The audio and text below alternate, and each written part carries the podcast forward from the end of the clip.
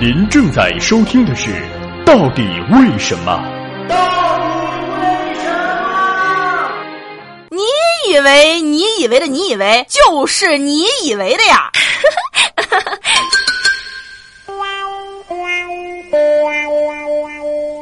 吃唐僧肉能长生不老？究竟是谁散播了这条谣言呢？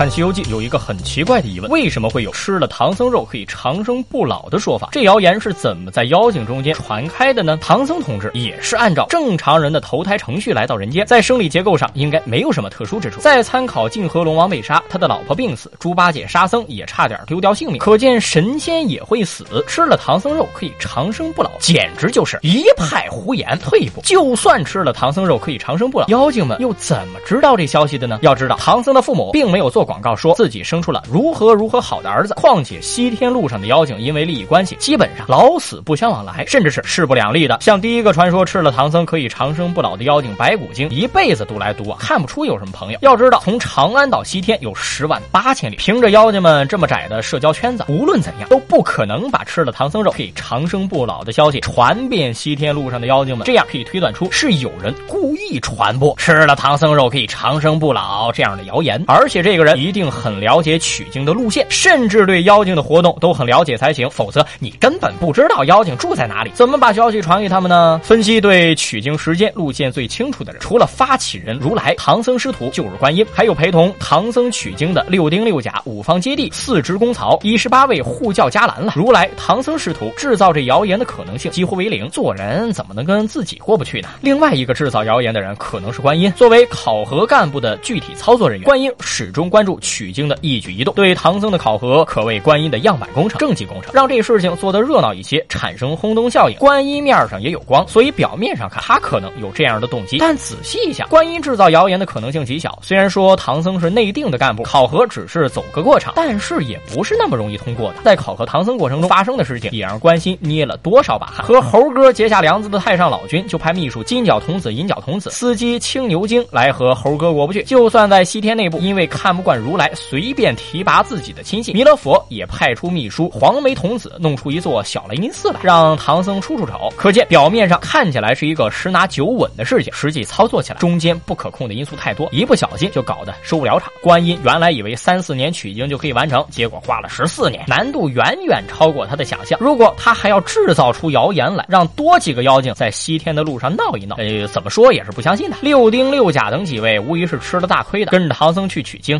暗中保。护唐僧吃了苦头，却不能出半点风头，最后不但没有得到半点封赏，甚至也没有得到顾全大局、甘为人梯这样的官样评价。说他们心中没气，那是假的。不过，如果他们希望唐僧被妖精吃掉，那就冤枉了。组织上信得过，如来看得起的干部唐僧同志，在考察的过程当中，如果有三长两短、六丁六甲等天庭的小萝卜头，第一个就被抓出来做替罪羊。那么，除了上面这些人兄，还有谁有条件散布吃了唐僧肉可以长生不老的谣言呢？那可以。看谁经常出现在西天的路上，那就是太白金星了。首先，太白金星的上镜率极高，但是却没有给猴哥他们帮很大的忙，尤其是该出手时不出手。至于他在猴哥和托塔李天王的纠纷中充当和事佬，怎么说都像是送免费人情啊。那么，太白金星有这样做的动机吗？当然有。太白金星曾经招安猴哥，但是后来猴哥闹出大乱子来，虽然没有被处罚，估计是很丢面子。他也曾经给猪八戒说情，使猪八戒免于一死。不过遗憾的是，他他这是。人情都白做了，猴哥、猪哥都被如来挖走，他能不怀恨在心吗？更重要的是，地上有很多妖精根本不服从天庭的统治，可是天庭也奈他们不何。现在可以借助吃唐僧肉能长生不老的谣言引蛇出洞，让孙悟空这个免费打手把这些危险分子灭掉。在天庭担任高官的太白金星是不会放过这个机会的。当然，现在是法治社会，我们可以大胆假设，小心求证，却不能随便说谁是犯罪嫌疑人。